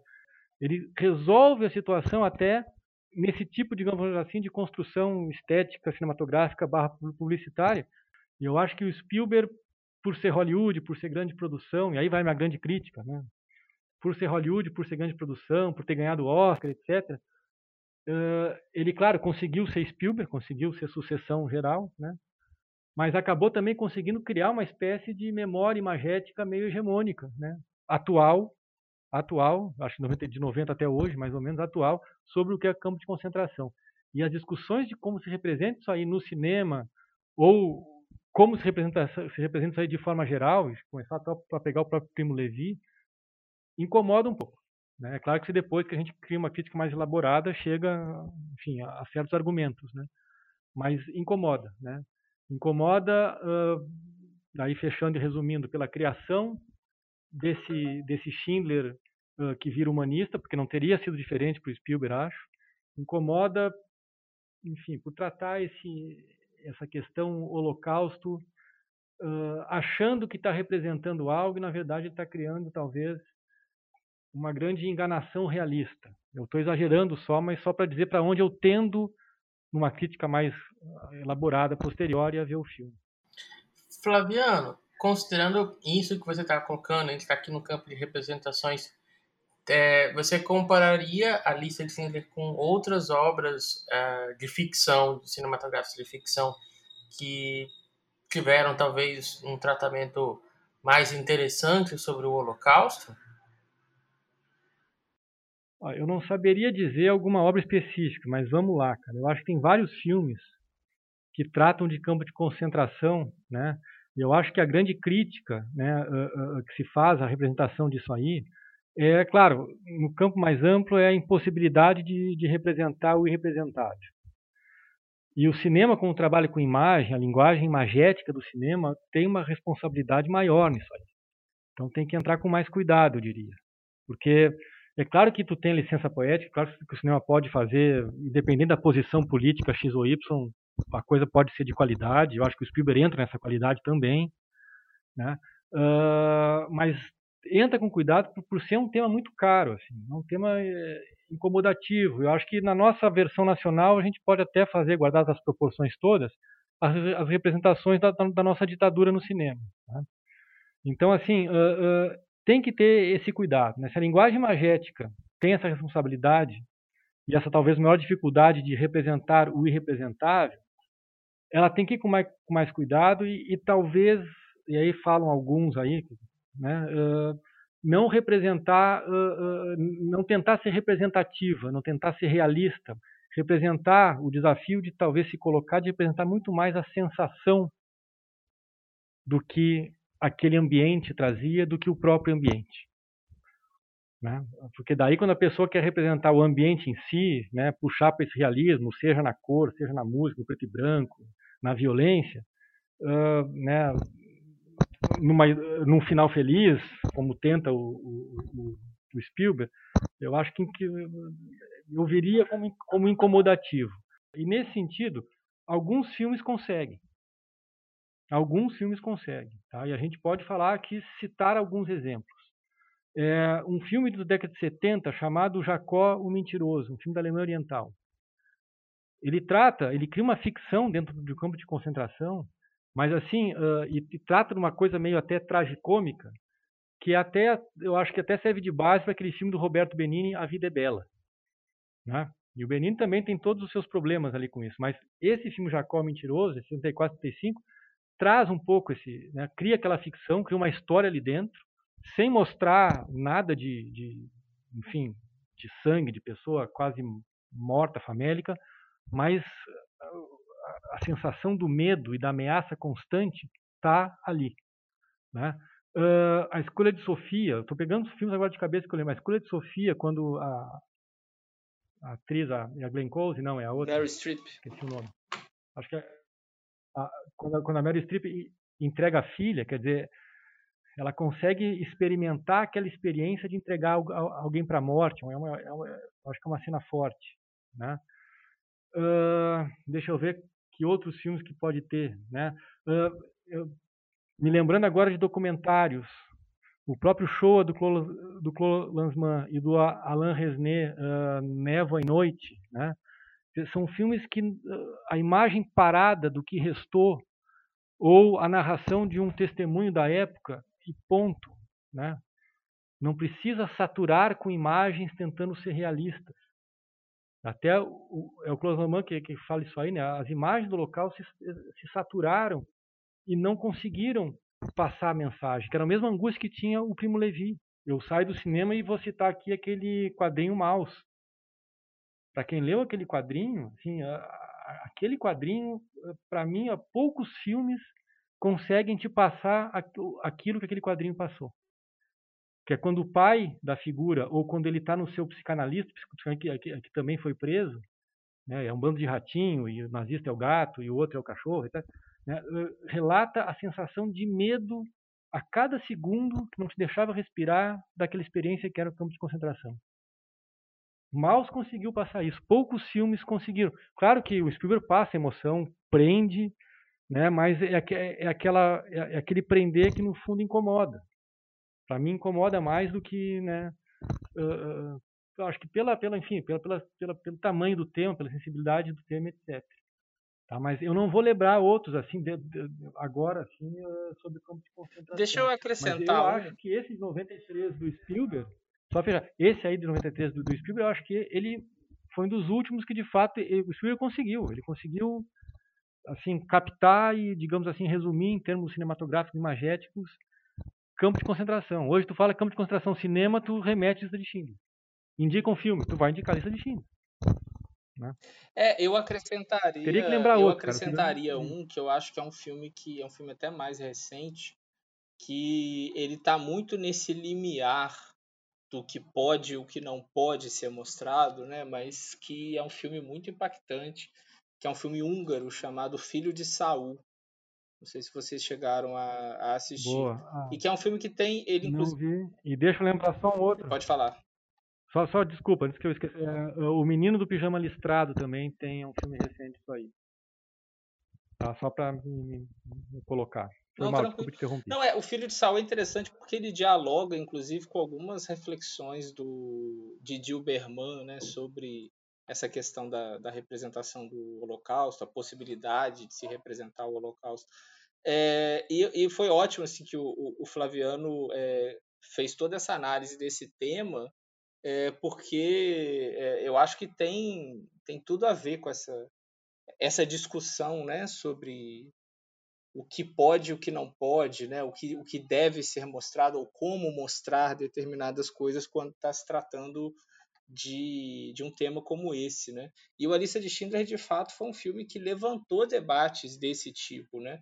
Eu estava lembrando aqui que tem um, um texto da década de 60 do Jacques Rivette, que era um crítico de cinema francês, que depois virou diretor de cinema também, é, sobre um filme que se passa no campo de concentração chamado Capo, que é um filme do Dilo Pontecorvo. E esse texto do Rivette ele ficou muito famoso, é um texto que se chama Da Abjeção, porque ele critica o, ele faz toda uma crítica da representação do Holocausto no cinema e nesse filme especificamente a partir de um, um movimento de câmera que o diretor faz numa cena de morte de uma prisioneira judia ali do campo né? É um traveling que ele faz e que o Rivette no texto considera que esse traveling é completamente antiético em relação ao tema que ele está abordando e o que está acontecendo ali naquela cena. E aí eu fico pensando assim, o que que o Rivette não deve ter pensado dessa cena da lista de Schindler da câmara de gás, que no fim das contas não é câmara de gás, né? Eu acho que essa foi a, a grande essa cena foi o epicentro da polêmica em torno da lista de Schindler na época que tem, tem a ver justamente com isso. Né? Assim, acho que se tem um, um, uma concessão à fantasia que o Spielberg faz nesse filme é nessa sequência, né? Assim, que é, é impressionante, porque é uma sequência em que ele é bastante rigoroso até na forma como ele reencena relatos do que era Auschwitz, né? Aquela cena da, das prisioneiras no trem e uma delas vê pela janela uma criança passando o dedo no pescoço, né? Como dizendo que ela está caminhando para a morte.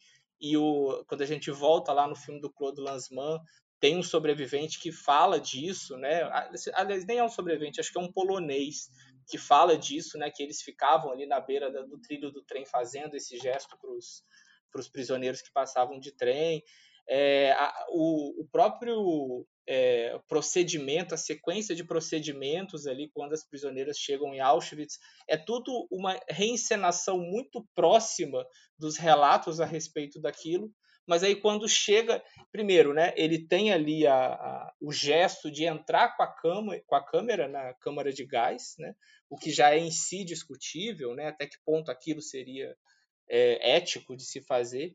E aí ele dá o passo além, que é fazer um, um pequeno plot twist ali, né? enganar o espectador, brincar com as expectativas, com os sentimentos do espectador, numa cena que está falando de algo tão extremo, né?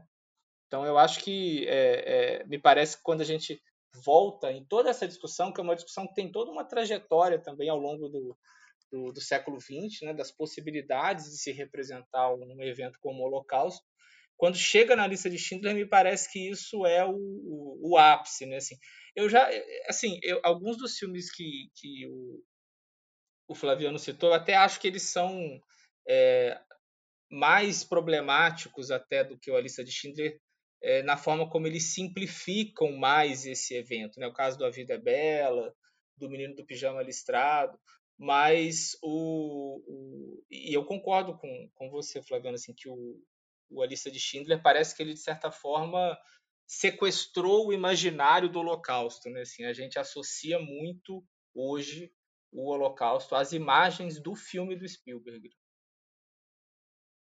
Queria falar sobre, sobre essa sequência também da Câmara de Gás, é, trazendo, voltando né, para aquela discussão que a gente estava tendo sobre o realismo, né, a construção realista da, ou melhor, a reconstrução realista da história, é interessante porque ele parte de uma história verídica, né? a priori o Schindler existiu e essas ações ocorreram, imagino que de maneira um pouco menos fantástica e, sobretudo, menos melodramática. Se a gente pegar aquele final do, do Schindler chorando porque poderia ter gasto mais para salvar mais uma vida, enfim. Ali eu acho que, que ele força bastante a mão no melodrama, mas essa, essa história é uma história verídica, né? Ele, ele, essas pessoas efetivamente foram salvas por esse alemão. É, mas, por outro lado, é, é quase inverossímil, né? Ela é verídica, mas ela é quase mágica. E o Flaviano, em algum momento, comentou sobre essa tendência do Spielberg a construir narrativas mágicas, né? Construir finais felizes, narrativas mágicas. E acho que é, é uma história perfeita para ele, né? porque ele pode ser realista e, ao mesmo tempo, ter essa dimensão mágica. E aí eu chego na Câmara de Gás. Essas mulheres sobrevivem porque elas são judias de Schindler. É, é, como se elas fossem abençoadas de alguma maneira, né? Mesmo que o Schindler não esteja ali naquele momento, é como se a marca do Schindler é, as cobrisse com um véu protetor, faz com que um, um chuveiro, né, uma câmara, a priori, uma câmara de gás em Auschwitz se torne um banheiro, né, um lavatório efetivo, de verdade. Enquanto que do lado tem a escadaria que leva para a câmara de gás uh, de verdade. Né? Então é, é quase como se as personagens fossem cobertas por um, por um halo protetor né, por serem judias de Schindler. É muito bom isso.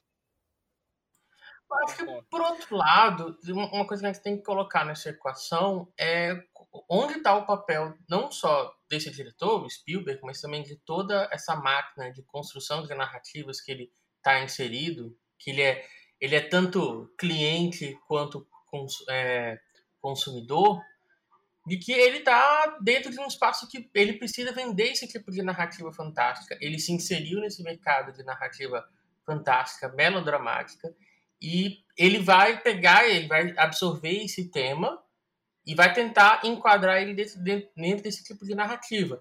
Daí porque se esse mesmo tema fosse tratado por uma outra máquina de produção audiovisual ou por um outro diretor, além que teria outras histórias. Então, eu não sei se eu se eu colocaria, se eu pensaria na, no uso do melodrama ou no uso da, da plasticidade, né? Talvez seja isso, do Spielberg como uma questão, mas sim se ele foi bem sucedido nisso. E aí, nesse caso, eu acho que sim, que sim, eu acho que existem várias coisas que eu não faria no local dele, como, como realizador, mas aí é, é um campo muito pessoal. Mas eu acho que o filme foi bem sucedido em colocar o Holocausto e esse evento como uma pauta, como, como um, um, tema a ser debatido. Ele re, recolocou, assim, ele, ele, deu uma nova energia, um novo gás para esse tema dentro da sociedade, e eu acho que nisso ele cumpriu muito bem o papel. Como adorei a expressão que o Wallace colocou, ele sequestrou o tema. E aí, por exemplo, algum, alguma pessoa que vai se interessar pelo tema, a partir de ter visto o filme, é o, o início dele da, da, da história do, da, do Holocausto a partir desse filme, e depois ele vai ter acesso a uma outra literatura mais especializada e vai complexificando o seu tema, o, o seu conhecimento sobre isso.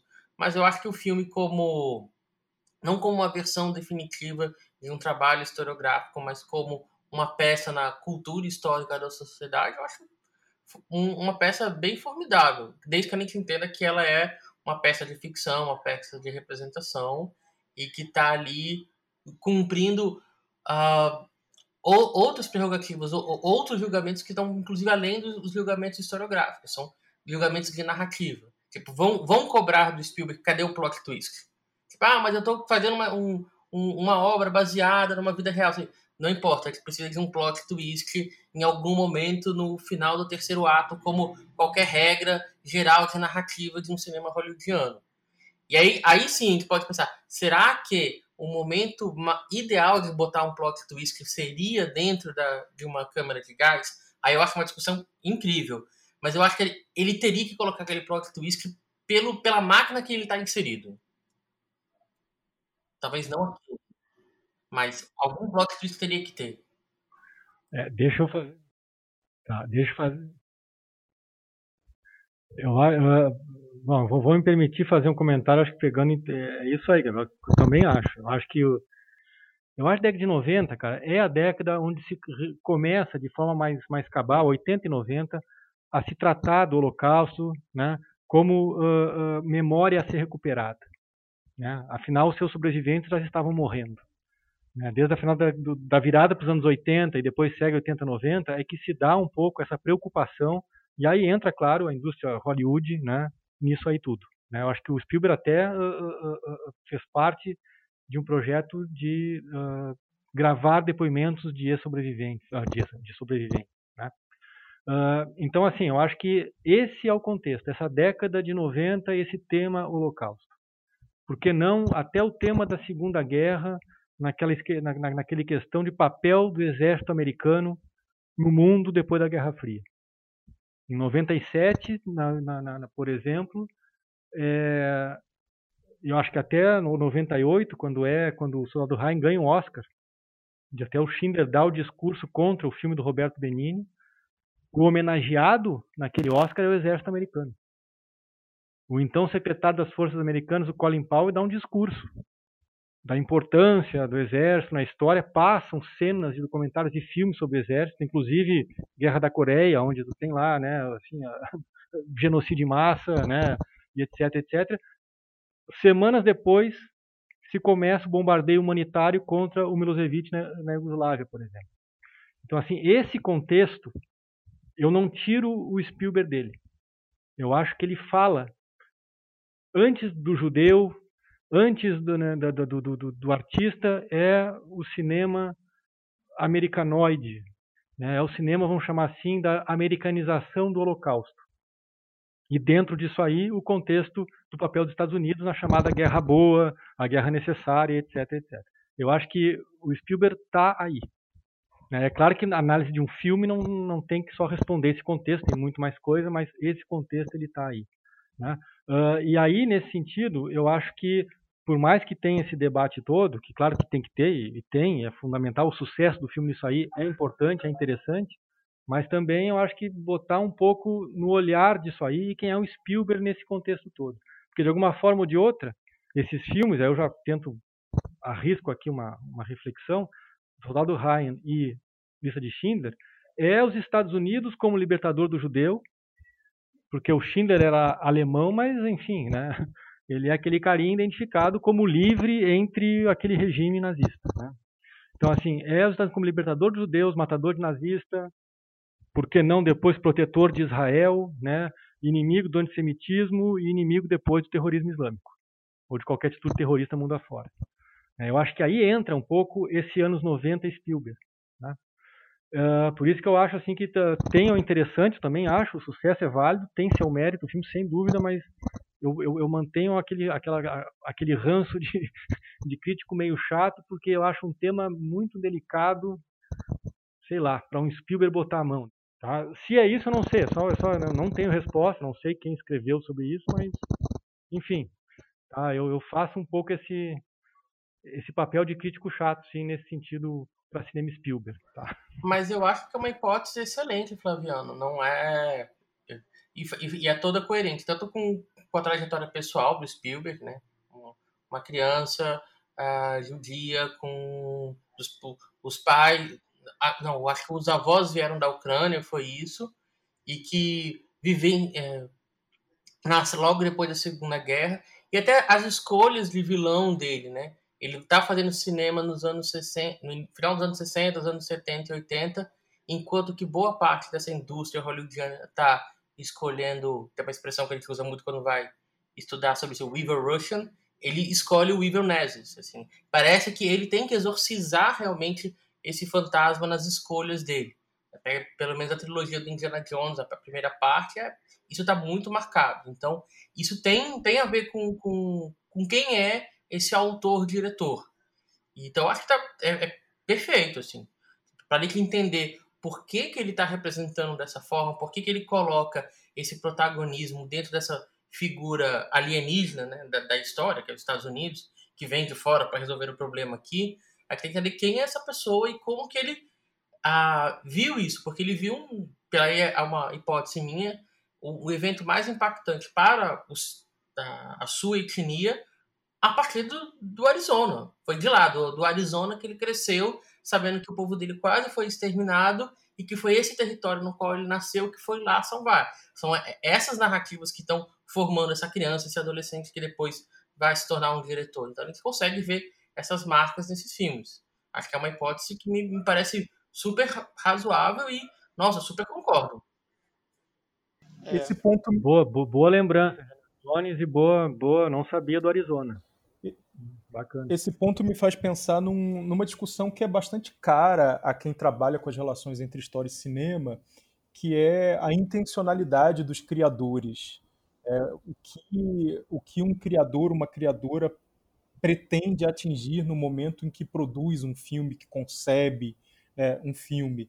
É, para me preparar para esse nosso debate, eu busquei algum, algum material sobre, sobre o que o Spielberg queria né, com a lista de Schindler, e eu vi algumas entrevistas, comentários, dizendo que ele estava muito impactado com a, o neonazismo, né, a ascensão do neonazismo no pós-derrubada do Muro de Berlim, é, e como que aquilo poderia acontecer na década de 90, é, sendo que a história da Segunda Guerra Mundial, especificamente a história do Holocausto, é, nos mostrava aonde chegaria, onde poderia chegar aquele movimento. Mas isso não significa uh, necessariamente né, que o filme corresponda a essa intencionalidade. Eu acho que ele poderia ter essa intenção de construir uma narrativa para se opor à ascensão do neonazismo, é, mas ainda assim, né, pela trajetória dele, pelo, pelo modo que ele tem de filmar, que é devedor de uma, de uma tradição cinematográfica norte-americana, é, que é devedor também da, da própria criação dele, né, do, do quanto ele contribui para alimentar essa forma de filmar, é, o filme acaba sendo resultado de outros fatores também, né, de produção, é, de, de apelo comercial, como foi comentado aqui. Então, acho que tem esse, esse embate, essa tensão entre o que se quer fazer, o que se pretende fazer, e, no final das contas, o que essa narrativa acaba é, resultando, né? no que ela acaba resultando. É por aí. Um outro, aquela ideia de que um filme não é um texto, né, mas é a junção de vários textos. É. Exato. É, no, o filme é uma, é uma, uma O cinema ainda tem essa, essa, esse fator a mais, né, de ser uma produção muito, por mais que tenha ali a figura do diretor e o Spielberg como esse diretor muito já consagrado naquele momento, então imagino que com muito poder, né, mas ainda assim produção coletiva, né? A gente tem aqui o Gabriel, que é alguém que trabalha com isso, né, e que sabe o quanto é, a produção de filmes ela é colaborativa, né, enfim, muito mais até do que outros tipos de expressão artística, né? E que eu acho que torna ainda mais complexa essa, essa, nossa, essa nossa tentativa de é, explicar o filme, né, a partir das intenções do autor, né. Agora, sim, eu, eu, eu gostei muito disso que o, o Flaviano e que o Gabriel comentaram, sobre é, essa, esse olhar do Spielberg, né? Assim, porque eu acho que faz todo sentido e, e, eu acho que não tenho muitas dúvidas também de que o Spielberg ele tende muito a ler a história a partir dessa perspectiva. Eu ia dizer uma perspectiva americana, mas eu acho até que eu gostei disso que o Gabriel falou, né? A perspectiva ali do, do Arizona, né? De um garoto que cresceu ali no Arizona, né? Boa. E, e isso vai além é desse, de, desse, até além desses dois, né? Se a gente for pensar em outros filmes históricos dele, como Ponte dos Espiões. É... Agora, é, ao mesmo tempo, assim, eu também queria só é, já encaminhando para para finalizar, mas comentar uma coisa que o Gabriel falou é, que o Gabriel buscou valorizar o filme por conta desse papel é, social, né, digamos assim, que ele teve, né, assim, o impacto que ele teve e a abertura para debates ali que ele produziu. E eu concordo, mas eu até iria um pouco além, assim, retomando lá o início da minha fala. Eu acho que, apesar de todos esses problemas que a gente levantou, o filme ele é muito bem sucedido também enquanto construção narrativa cinematográfica, né? E aí, assim, eu acho que isso não é muito surpreendente se a gente for pensar que o Spielberg é alguém que muitas vezes acertou nesse sentido, né? Fez filmes muito eficazes é, mas assim, é, talvez se a gente for pegar todos os filmes históricos que ele fez, tem alguns em que ele claramente derrapa, né? Se a gente for pensar num filme como Amistade, por exemplo, né? É um filme em que ele não consegue equilibrar muito bem esses elementos, né?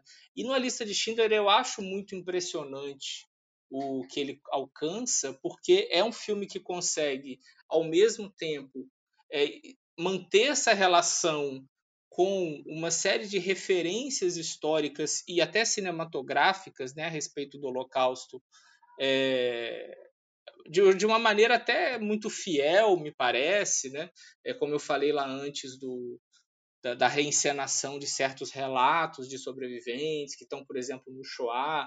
Acho que até no Noite Neblina, do Alan Resnet, também tem alguma coisa que ele se apropria aqui nesse filme, né? É, e ao mesmo tempo uma narrativa que tem três horas, um pouco mais de três horas, mas que é muito atraente, né? Assim, ela, ela flui muito bem para o espectador e ela flui porque o Spielberg sabe usar é, esses elementos da linguagem cinematográfica de uma maneira muito, é, muito eficaz, né? Sobretudo, eu acho assim as primeiras duas horas de filme são é, muito boas nesse sentido. Né? Elas, elas fluem é, com, com uma certa é, dinamicidade, assim, a gente se vê envolvido naquilo ali, e mas ao mesmo tempo a gente nunca deixa de sentir o peso daquela história que está sendo contada. Né? Então, nesse sentido, me parece um filme muito eficaz também como cinema, né? para além do fenômeno social, mas também como construção de narrativa cinematográfica, apesar de todos esses problemas que a gente discutiu aqui, que eu acho que fazem também muito sentido a gente colocar. E aí, só para encerrar minha participação quanto a isso, eu queria só deixar uma indicação é, de um texto de um professor de cinema chamado Fábio Rockenbach.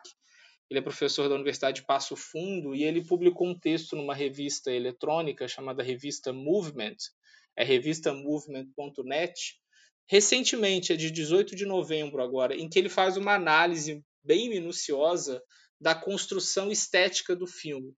É, sobretudo de elementos de montagem, né? como que o Spielberg usa a montagem para produzir determinados efeitos na narrativa do filme.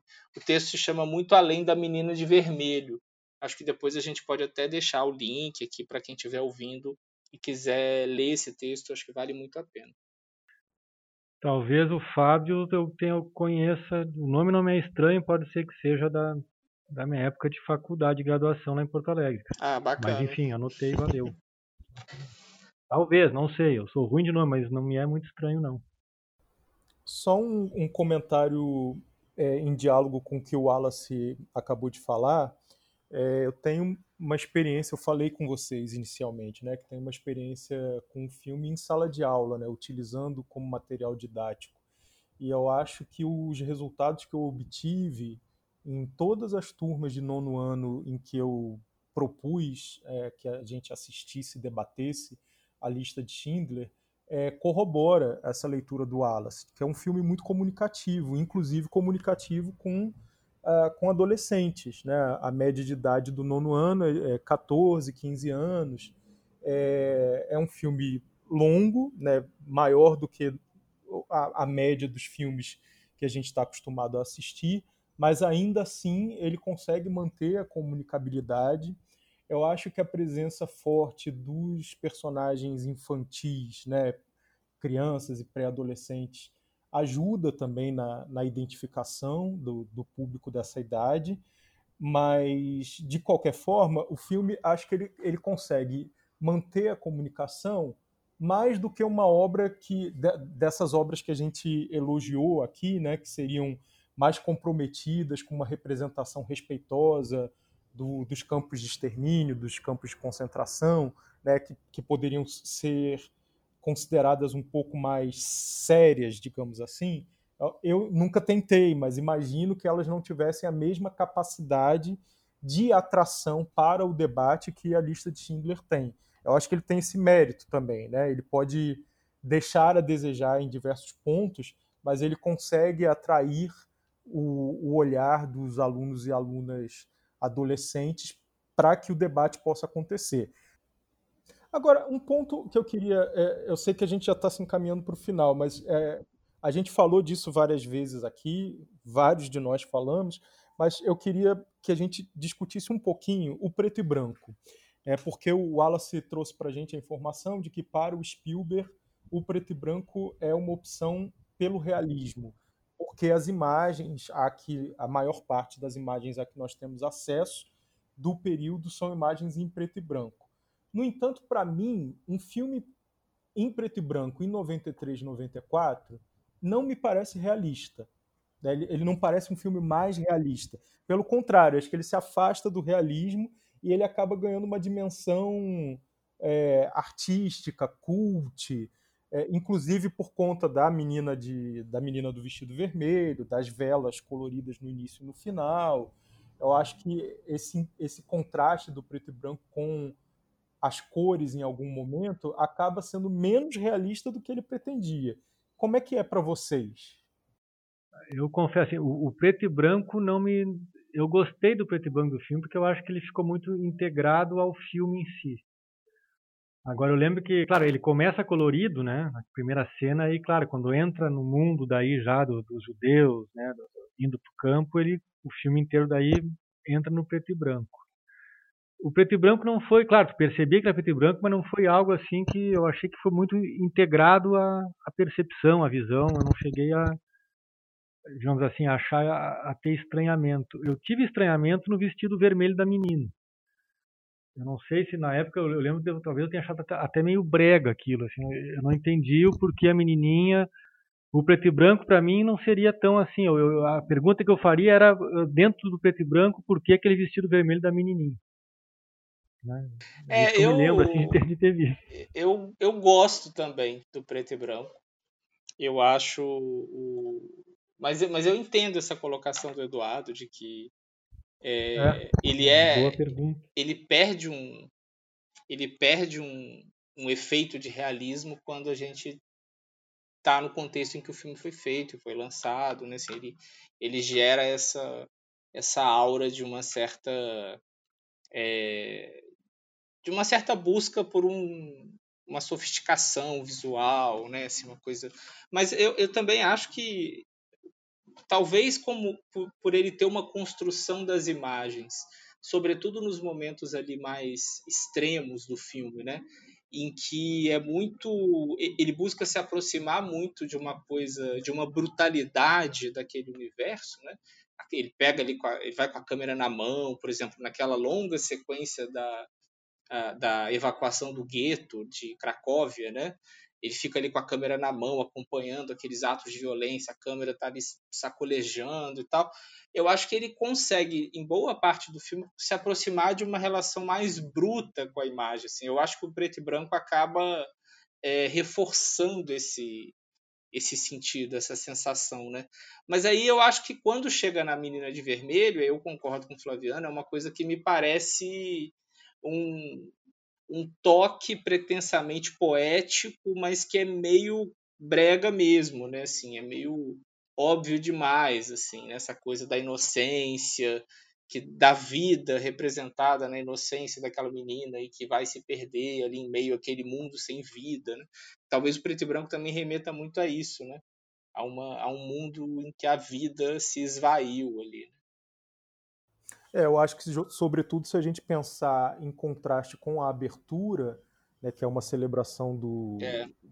do Shabat é, colorida, né, e a vela, conforme a vela vai se apagando, né, se esvaindo, a cor se esvai junto, eu acho que essa leitura faz muito sentido. Né? Ali acaba, e no final, quando está tá próximo do fim da guerra, que o Schindler permite que é. eles celebrem novamente o Shabat, de novo a vela aparece colorida é só a vela, né? Como o vestido é recortado dentro do preto e branco, só a vela está colorida. Então acho que é, é um, prenúncio de um retorno da vida. Agora, por exemplo, naquela sequência é, da fuligem, quando os corpos é, começam a ser queimados e tem a, as pessoas sendo cobertas pela fuligem, aquilo em preto e branco é muito poético. É, é eu concordo com você, Wallace. Eu acho que tem momentos em que o preto, preto e branco contribui né, para enfatizar a brutalidade do que está sendo representado. Mas acho que em diversos outros momentos ele, ele afasta a atenção da, da brutalidade. O sangue jorrando na neve, por exemplo, né, vários momentos que as pessoas são assassinadas, baleadas e o, o, sangue jorra preto, porque é preto e branco, eu acho que não tem o mesmo impacto de um, de um sangue sangue, né, de um sangue vermelho. Eu acho que seria bem mais drástico do que o, aquele preto se espalhando na neve. É, e assim, o, o, eu acho que isso também, a escolha pelo preto e branco, acaba fazendo parte um pouco de uma forma como Spielberg tentou vender o filme para se reconectar com aquele, com aquela é, com aquele passado ali, com aquela origem né, cultural, religiosa da família dele, ele teria se despido da, do, do, do, que há de excessivo na técnica cinematográfica, né? Então ele se ele se ele abriu mão da cor, ele foi é, buscar ali um cinema mais cru, mais bruto, mais é, próximo ali daquele período em que o filme foi feito. Mas isso é claramente ilusório, né? Porque primeiro porque acho que tem isso que você falou, ao fazer um filme preto e branco naquele contexto, o efeito produzido é um pouco contrário. É, é justamente a sensação de um, de um artifício.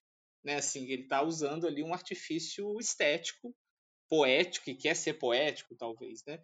E, ao mesmo tempo, é, eu acho que é ilusório porque é, se tem no filme várias sequências em que ele tenta ter essa relação um pouco mais bruta com o mundo ali na construção das imagens, como eu falei, dessa coisa da câmera na mão e tal. Mas tem outros momentos em que você percebe que ele tem um, uma, um cuidado, assim, uma minúcia na construção visual daquelas cenas, né? assim, no enquadramento, na iluminação, a iluminação muito expressiva do sentimento dos personagens, a forma como eles vão se, se deslocando em cena e tal, que é uma mise-en-scène ali bem bem expressiva, mais próxima do cinema clássico que ele usa e que ele costuma usar inclusive em outros filmes históricos dele, né? No Lincoln, no Ponte dos Espiões e tal. Então, assim, é, essa, que aí cai por terra essa ideia de um cinema despido desses artifícios, né? Um cinema pouco pomposo, pouco composto, né? Então, assim, mas eu, eu acho que tem um pouco, faz parte dessa forma como ele vendeu o filme, inclusive para si próprio. Eu acho que do, as duas leituras cabem. Eu acho que é, e aí faz parte da, desse jogo que ele consegue colocar. Se por um lado o, uso do preto e branco vai remeter à, à nossa iconografia fotográfica da época, né? a gente vai se conectar nostalgicamente com, com aquele período a partir de imagens em preto e branco. Por outro lado, o preto e branco cai nesse nessa categoria de filme estiloso, é, filme sofisticado. E aí entra aquela discussão que a gente estava tendo há um pouco tempo atrás sobre quem é o, a, o Spielberg na, na trajetória da sua carreira, que é inclusive esse cineasta que ainda estava tentando se firmar como alguém que, para além dos filmes de hiper entretenimento, conseguiria fazer filmes com maior peso e maior carga dramática. Então eu acho que em algum momento a escolha do preto e branco foi hum, conveniente por, por vários aspectos. Tanto nesse aspecto de uma conexão com, com a nossa iconografia de época, quanto um, posiciona, um reposicionamento desse diretor dentro dessa máquina cinematográfica do qual ele tinha muito sucesso comercial, mas pouco sucesso na contenção de prêmios. Então, o primeiro arrasa quarteirões de prêmios dele é esse. É pensar quanto que o preto e branco ele também não influencia em algumas escolhas de arte, algumas escolhas de enquadramento. Né? Gente tem uma boa parte do filme que se passa enquanto está nevando, porque você vai conseguir aumentar, por exemplo, o contraste para as cenas de morte e aquele sangue que ia desaparecer em outras figuras, com no contraste com a neve ele fica mais destacado. Então também tem uma série de, escolhas estéticas que são decorrentes pela escolha do preto e branco. Como você vai posicionar a luz, como você vai posicionar a direção de arte. É interessante, porque eu acho assim, a, a, eu acho que ele conseguiu fazer bem a questão do preto e branco. Porque, não sei, acho que a, a ideia de um filme preto e branco uh, nos distancia um pouco. É algo que coloca, sei lá, o filme, o contexto, a temática do filme, sei lá, mais distanciado, é algo mais, de novo, mais do passado, digamos. Mas o preto e branco dele não, acho que ele não, não me passou essa impressão. Esse, isso que o Carlos falou é interessante. E se o filme fosse colorido, eu não sei se ia, se ia ser tão, tão bem assim. Mas é bacana pensar essa questão de eh, esse olhar técnico, essa análise técnica eu não tenho, assim, mas é, é bacana pensar porque afeta assim, né, a forma de ver, a forma de interpretar a coisa. Pessoal, a gente está quase com a duração do A Lista de Schindler já. então acho que temos que parar. Então né? acho que a gente tem que caminhar. Eu tô, eu estava aqui tentado para perguntar o que, que vocês acham do pianista do Polanski, mas eu acho melhor deixar para um outro episódio. Eu acho também. Um episódio, episódio só sobre o pianista. Bom, gente, então a gente vai encerrando a conversa sobre a lista de Schindler, que, claro, é um filme que abre para muitos debates possíveis, e é claro que a gente é, nem pretendeu aqui dar conta de todos esses debates, mas acho que foi um papo muito bom aqui entre nós quatro sobre esse filme do Steven Spielberg. Queria agradecer mais uma vez ao Flaviano pela participação, por ter aceitado o nosso convite e por ter contribuído com essa. Com, enfim, com o seu conhecimento e com as suas é, impressões também sobre o filme do, do Spielberg nessa nossa conversa. Muito obrigado, Flaviano. E se você quiser comentar mais alguma coisa, fazer uma consideração final a respeito disso tudo, fique à vontade, por favor. Não, cara, eu queria da minha parte só agradecer eu acho que assim a ideia do projeto é fantástica, é muito boa.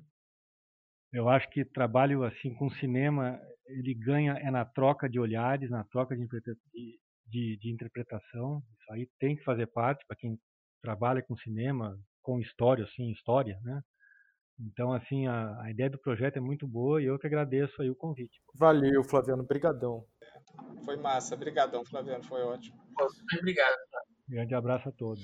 Então, pessoal que está escutando a gente aí do correndo, lavando a louça ou no, no meio do transporte. A gente vai ficando por aqui. Foi um grande prazer ter vocês, discutir um pouco mais uma vez sobre história e cinema, agora com, com o Flaviano e com a Alice Schindler. E em breve a gente volta com um pouco mais sobre cinemas e filmes no cinematógrafo. Houston, we have a problem. Never be hungry. That's why I prefer it was our secret. Good night and good night.